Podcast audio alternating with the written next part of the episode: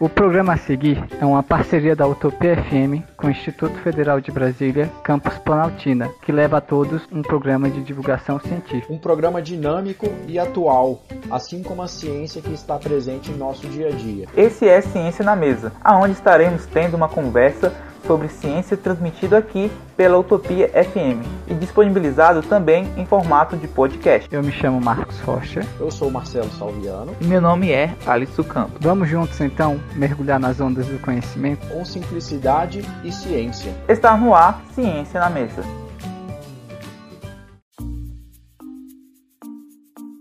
Estamos iniciando a nossa conversa científica de hoje. A influência da natureza ajuda o cérebro a se recuperar da fadiga causada pelo excesso de estudo e trabalho.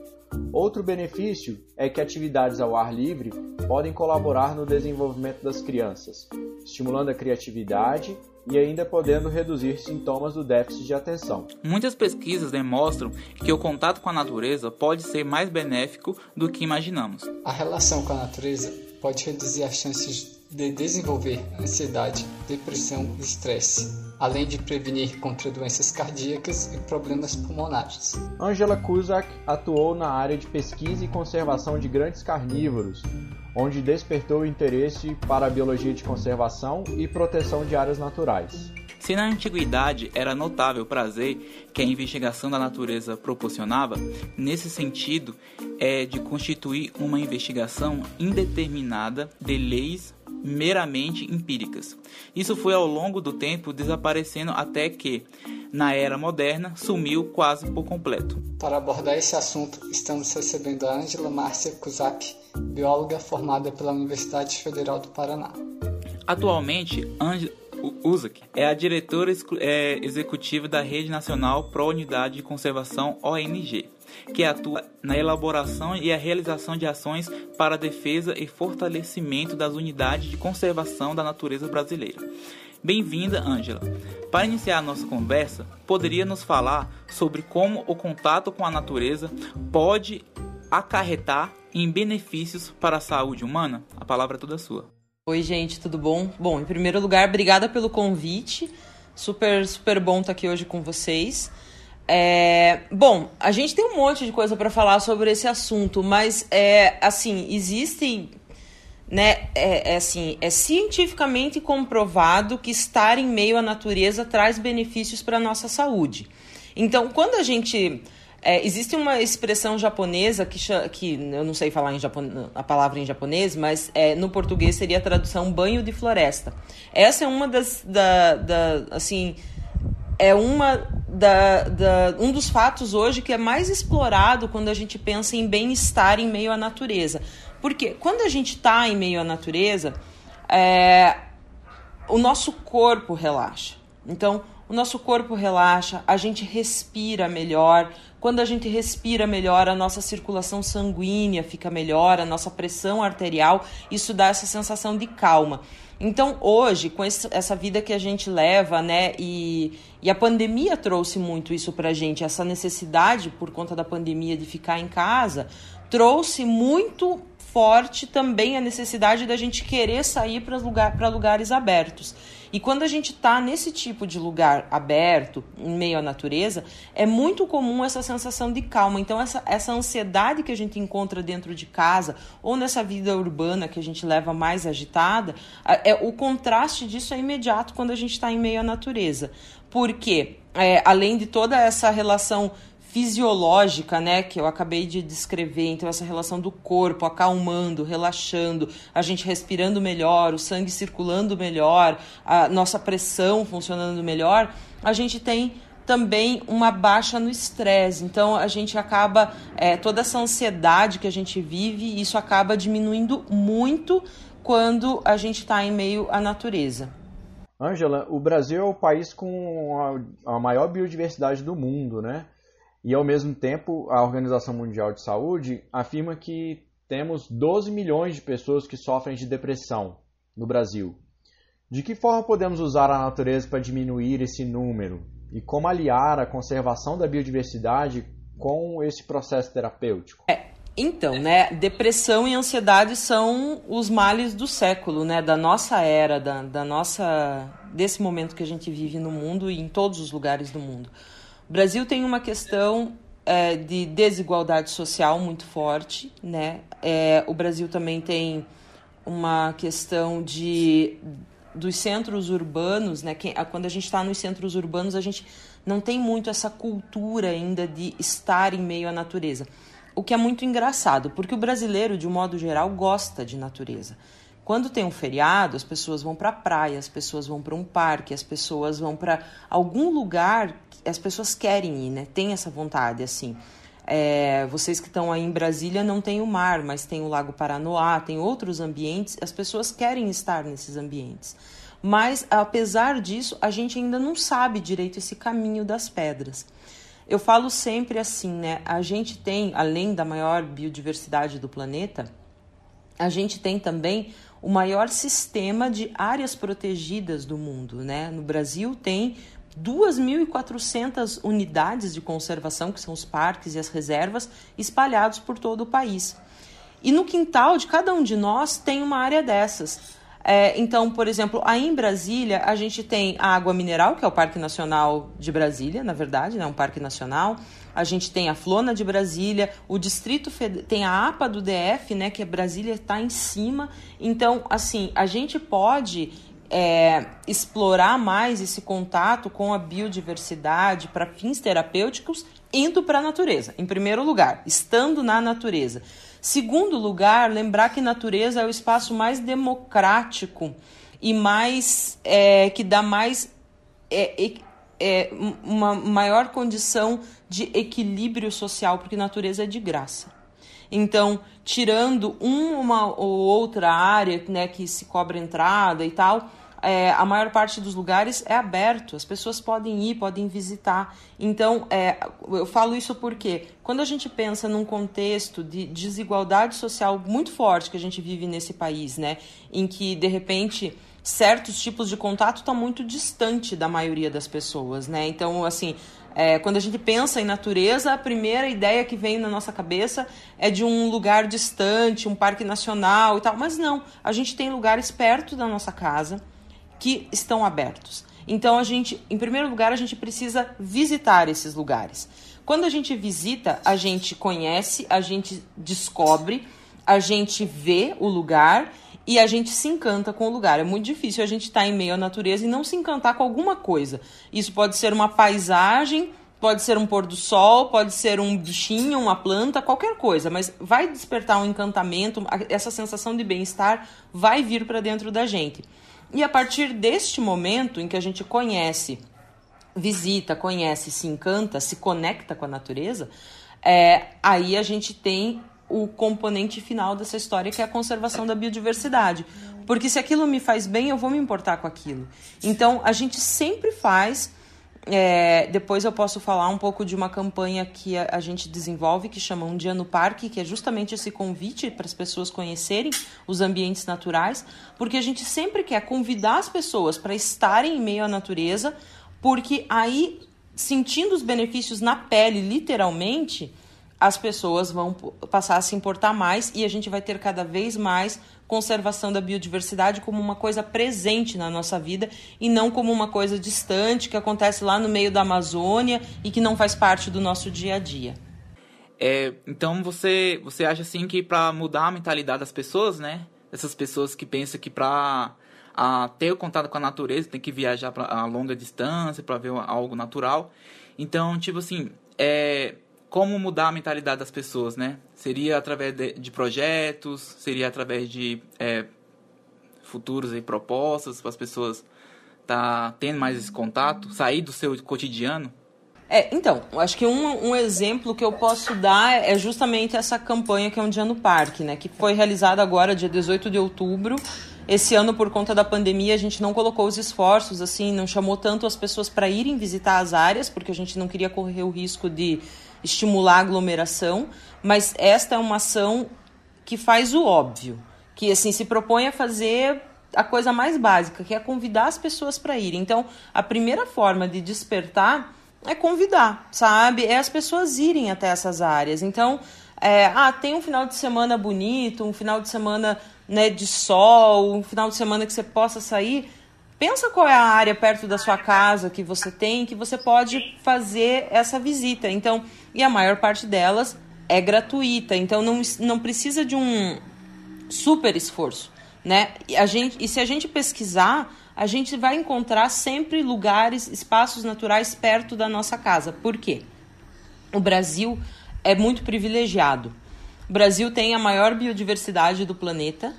Então a gente tem, né, seja no Cerrado, na Mata Atlântica, na Amazônia, no Pantanal, na Caatinga, no Pampa, na praia, a gente tem sempre um ambiente legal perto da gente. A gente ainda tem. Então a gente tem que o que gente, a, acho que assim, antes de pensar é, em grandes projetos ou ações gigantes, talvez a gente pensar em coisas simples. É, esse ano, por exemplo, no dia 18 de outubro, é, o pessoal do Jardim Botânico aí de Brasília fez uma coisa super legal. Foi feita uma ação de ciência cidadã, onde cada pessoa que entrou na área, que foi visitar o, o Jardim Botânico nesse dia, era convidado a tirar uma foto e postar nas redes sociais com a hashtag Que Flor é Essa?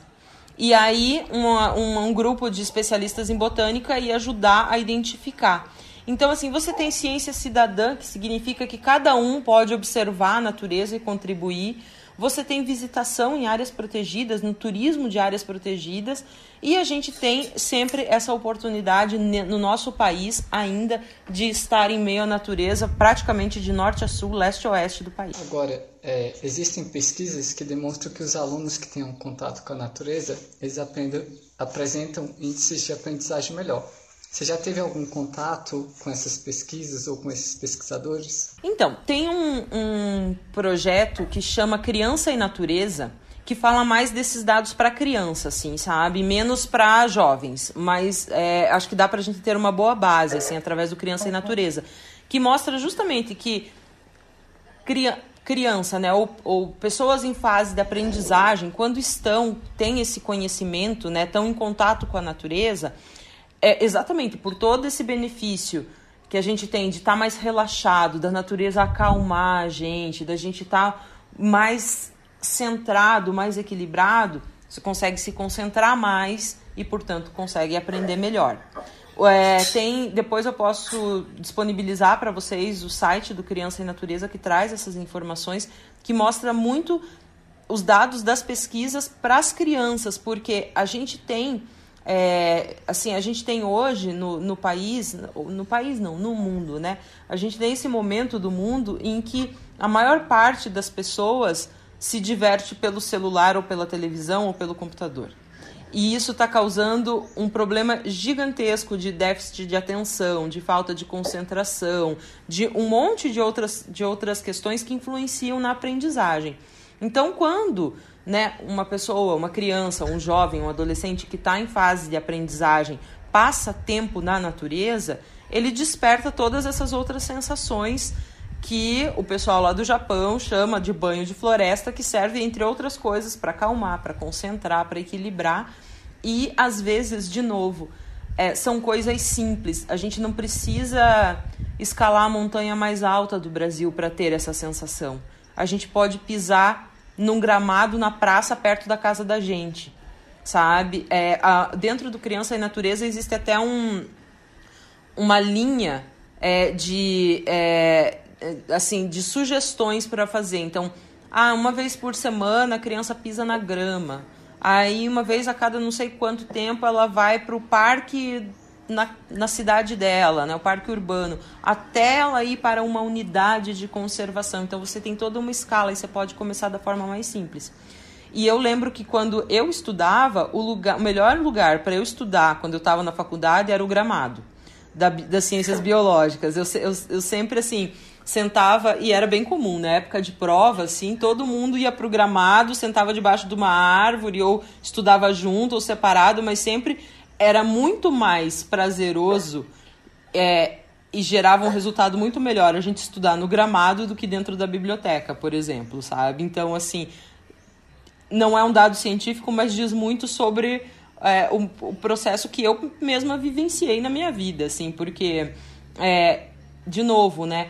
a natureza tem esse poder de acalmar, de, de relaxar e de fazer a gente se concentrar melhor, né? Assim, é, é quase como se fosse uma meditação constante, estar em meio à natureza. Richard Louv é um escritor, pesquisador e ativista estadunidense que não se cansa de enaltecer os efeitos terapêuticos da vivência com verde, com os bichos e afins. Louv escreveu um livro titulado Vitamina N, um guia essencial para uma vida mais rica em natureza, onde ele aborda, onde ele aborda a ideia da vitamina N, ou seja, a interação com a natureza é um remédio poderoso e sem contraindicações. A vitamina N ela pode ser uma realidade no SUS e será possível formalizar o papel da natureza nas políticas públicas de saúde? Então, né, a gente tem alguns países que já estão aplicando isso na prática, né? Países como a Dinamarca e eu acho a Dinamarca e tem mais um vizinho da Dinamarca, eu já lembro qual, é, que fala exatamente disso. É, é assim, é medicamento passar tempo na natureza. Você vai no médico, o médico receita para você caminhadas ao ar livre, caminhadas numa trilha, é, ver o pôr do sol. Então, assim, já, isso já está acontecendo. É, eu acho que no Brasil é, a gente só não acordou ainda para a situação, a gente só não despertou, porque tá muito lógico isso e, e é muito fácil para gente, sabe? Assim, é, não querendo ser repetitiva, mas sendo, a gente tem a natureza, uma natureza exuberante no nosso país, sempre perto da nossa casa, em qualquer lugar que a gente vá, Brasil afora, mesmo nos lugares com maior índice de desmatamento, sempre você vai achar um pedacinho de mato, de floresta, de cerrado, de qualquer coisa ali perto. Então, sim, o Brasil só não despertou para isso ainda, mas é, cada vez mais a gente vai vendo é, o que se chama de saúde única, né? De você buscar vários elementos para trabalhar a saúde, é, vindo com mais força. Isso é uma tendência do, de um futuro muito próximo. É, e o Brasil vai despertar para isso. A gente, a gente sabe né, que quando a gente fala do sistema de saúde do Brasil, do, do SUS, a gente tem inúmeras dificuldades, dificuldades é, de, de recursos financeiros, humanos, como é em quase tudo no nosso país. Mas é, em alguns lugares, né, isso já pode ser feito como um piloto, a gente já vê algumas coisas é, mais alternativas sendo aplicadas, e eu entendo que sim, pode ser sim. Agora, depende muito de visão de quem está à frente da política pública, dos tomadores de decisão. E aí a gente tem um papel bem fundamental, né? Então, é, dentro da, da conservação da natureza, da biologia, cada vez mais a gente tem que buscar conversar com quem a gente não conversa. A gente tem, né, nós que trabalhamos com conservação da natureza, a gente precisa conversar com outras áreas e a área da saúde tá junto. É, e, e, isso tem que ser uma coisa para todo mundo, sabe? Não tem por que isso ser um, uma coisa elitizada. Não tem, não tem razão de ser. Então, depende muito do toma, de quem está tomando decisão, de uma questão de visão de, do tomador de decisão, no caso do Ministério da Saúde. É, e a nós, né, sociedade, cabe o papel de empurrar isso, de mostrar que existe, de cobrar que seja implementado. Eu não acho que no curto prazo isso vai acontecer, mas eu acho que no médio e longo prazo é, vai assim começa devagar até que chega um momento em que não tem volta, que tem que ser feito aproveitar a experiência da Ângela. A Ângela tem muito contato aí com frentes parlamentares, com ONGs, com agentes públicos, né? E é, é uma coisa essencial assim para a gente é, entender e, e, e, vislumbrar assim, o que, que a gente consegue é, cobrar como sociedade, né? Como é, é, melhorias nesse, nessa área. Assim. Uma coisa que a gente tem reparado que é, sempre que eu saio assim agora nesse período de pandemia, sempre preferindo coisas ao, ao, ao, ar livre, né? Fazer um piquenique, tomar alguma coisa ao ar livre, né? E aí, quando a gente faz um evento desse com gente que é de fora, uma das primeiras coisas que eles reparam, cara, Brasília é muito fácil de fazer isso, porque quase todas as quadras é, tem uma área verde, tem um parquinho, tem uma uma, uma, um setor bem conservado, limpo, com área verde disponível, ar livre, coisa que não é a realidade da enorme maioria das, das cidades brasileiras. Né? É, tem se pensado alguma coisa nesse sentido de ampliar o acesso é, é, das cidades mesmo, né, dos centros urbanos, a, a terem contato com natureza, a, a, abrir espaços, né, como projetos super inovadores e, que eu, eu fiquei né, é, bem maravilhado assim com aquele, aquele projeto de jardim enorme que fizeram lá em Nova York, que né, tiraram uma parte comercial enorme ali num centro comercial super caro, badalado, para fazer um parque, né, um parque suspenso gigantesco. Então, assim, queria saber se que pé que tá essas, essas discussões políticas, esses arranjos aí com as, com as ONGs, com agentes públicos. Então, esse é um bom momento de cobrar isso, né? Porque a gente está exatamente em época de eleição municipal. É, quando a gente. Isso é questão de, de uh, ambientes naturais ou conservação de áreas naturais em ambientes urbanos ela ainda é muito caso a caso no Brasil. Então, tem cidades que fazem isso melhor, tem cidades que não fazem isso tão bem. Curitiba, por exemplo, é, é uma cidade que há muitos anos atrás investiu na criação de parques municipais. Então, a gente tem muitos parques dentro da cidade. E hoje existe uma política pública é, para proteção de áreas privadas. Então, Curitiba tem uma lei específica para a criação de reservas privadas municipais, as chamadas RPPNs. Aqui em Curitiba existe RPPN municipal. Mas cada caso é um caso. É, cabe a nós, nesse momento, conversar com os nossos candidatos. Então, assim, uma coisa que muitas ONGs estão fazendo Brasil afora é chamar os seus candidatos dos municípios para conversar, para entender quais são as propostas ambientais, as, as propostas de governo para a área ambiental.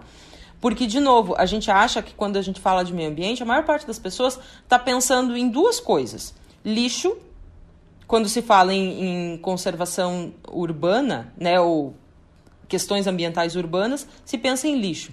Ou então se pensa num ambiente um pouco maior na Amazônia.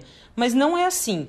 É, todas as cidades têm os seus planos diretores, têm que ter né, as suas, é, os seus uh, planos de desenvolvimento, programas de desenvolvimento para a área ambiental.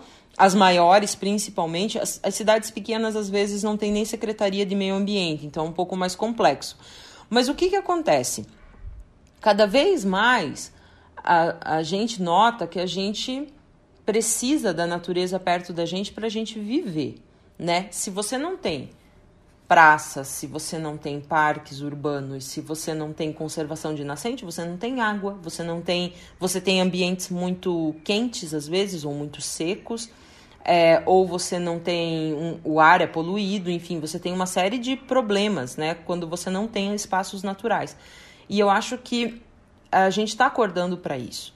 Agora, dentro do, do, dos ambientes políticos, essa discussão ela é dada no município. Então, esse é o momento perfeito para a gente cobrar dos candidatos a, a, prefeito e vereadores o que, que eles vão fazer pelas áreas ambientais. Aqui em Curitiba, a gente tem cobrado, tem conversado com os candidatos e eu, é, assim, indico, faço uma sugestão de que quem está ouvindo a gente hoje faça as mesmas coisas. Procure o seu candidato, candidato que tem mais afinidade e tal, e tenta saber com ele qual é a proposta dele para a área ambiental e se ele está disposto a ouvir sugestões, do tipo criar uma área verde dentro de um município ou tratar uma área que já exista de uma forma melhor, implementar melhor essa área para que todos tenham acesso, independente de que cidade do Brasil estejam. Ao longo da história, vemos que o, os humanos sempre interagiram com a natureza, né? Muitas vezes até cultuando, mas hoje não é bem assim. Em que momento o homem deixou de é, deixou o concreto tomar o verde? Essa é uma pergunta bem profunda e bem filosófica, assim, porque eu acho que o ser humano ele agiu com o planeta da mesma forma desde sempre. Há 5 mil anos atrás, a gente não era menos predador do que a gente é hoje. A gente tinha menos poder de fogo e tinha menos gente no mundo. Então, hoje a gente tem muito mais capacidade de explorar o planeta. E isso foi fazendo o concreto tomar mais espaço cada vez mais. E ao mesmo tempo a gente foi cada vez mais também tendo mais gente.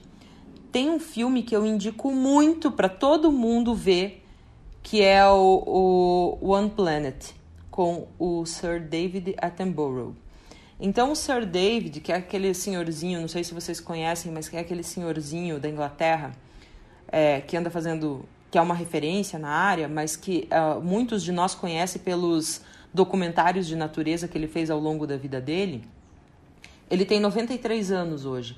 E ele mostra o que aconteceu no planeta nos últimos 93 anos. E é assim, é uma insanidade. A gente saiu de um número de 2 bilhões de pessoas para 7 bilhões e meio de pessoas, num espaço de menos de 100 anos. Essas 7 bilhões e meio de pessoas, elas precisam comer, elas precisam de água, elas precisam viver e a gente também tem uma outra coisa que é o desejo do ter, né? Então a gente cada vez quer ter mais coisas. Então não é que a gente a, a, nossa relação com a natureza mudou. Eu entendo que a nossa relação com a natureza ela continua sendo a mesma. Só que a gente tem muito mais poder de explorar a natureza e, portanto, o nosso impacto é muito maior e muito mais gente no mundo. Tem um livro chamado A Ferro e Fogo que conta a história da destruição da Mata Atlântica, desde que os portugueses chegaram no Brasil em 1500. E é muito louco ler aquele livro porque você começa a ler o livro 1500, 1600, 1700, vai mostrando os ciclos né, de, de, de uso do Brasil. Ciclo da, da cana, ciclo do café, ciclo do ouro, enfim, os vários ciclos que passou, que a história conta pra gente, né, que, que o Brasil viveu e que explorou essa região da Mata Atlântica. E você olha e fala assim: meu Deus, como que eles faziam isso? Como que eles derrubavam florestas inteiras e nem aproveitavam a madeira e queimavam tudo para plantar café? Como assim? E aí a gente olha para a Amazônia e a gente está fazendo a mesma coisa hoje. Não mudou nada. E a gente olha, de repente você está lá lendo o livro que começa a contar a história em 1500 e de repente você está em 1950 e não mudou nada. A única coisa que mudou é que antes a gente tinha um machado, hoje a gente tem motosserra, trator, corrente sabe? Então, e tem muito mais gente no planeta. Então, eu não sei, eu não, não diria para você que é, mudou. Eu acho que o mundo perdeu muito do verde em relação ao concreto porque a gente tem muito mais poder de, de uso, de exploração desse planeta e muito mais gente para fazer esse, esse uso e essa exploração. Só um, um acréscimo, né? Tem um, uma, um projeto, principalmente nas empresas que, que madeireiras, né? Que cada árvore derrubada, duas tem que ser plantadas, né? E, mas infelizmente, todo, é, biologicamente, as árvores elas não crescem tão rápido, né? Uma árvore alcançar o seu ápice, né, de tamanho, ela precisa de anos. Então, esse projeto, será que ele funciona na prática? Não, porque se você for ver, por exemplo, o que está acontecendo hoje na Amazônia, o que tem é muito desmatamento ilegal. Então, assim, a, o ponto é se a gente tivesse plantando duas árvores para cada árvore derrubada, a gente não estava vendo o Brasil ser destruído. A natureza brasileira ser destruída. No Cerrado, na Mata Atlântica, no Pantanal, na Amazônia, na Caatinga. É, então, na prática, não funciona. Dois, a gente ainda não tem a capacidade de substituir toda a riqueza de um ecossistema. Então, assim, ah, por exemplo, aqui no estado onde eu moro, que é o Paraná, eu posso derrubar, eh, vou derru a gente derrubou toda a floresta chamada Mata Atlântica do interior e tem que reflorestar. Vai reflorestar com o quê? Com pinos e eucalipto? Sabe? Isso, isso para começo de conversa, não é floresta. Em segundo lugar, jamais vai, vai substituir essa biodiversidade. Então, o ser humano ainda não tem, não desenvolveu a capacidade de, de, de conseguir reproduzir toda a complexidade de um ecossistema sozinho. E como você falou, demoram anos, décadas, né? Então, 30, 40 anos, dependendo da espécie de árvore que é plantada. É, isso se acontecesse, mas na prática não acontece. Na prática, a gente tem um número gigantesco de desmatamento ilegal acontecendo hoje no Brasil a gente vê notícia disso praticamente todo dia na televisão. Né? Agradecemos a nossa convidada Angela Kuzak pela sua participação aqui no Ciência na Mesa.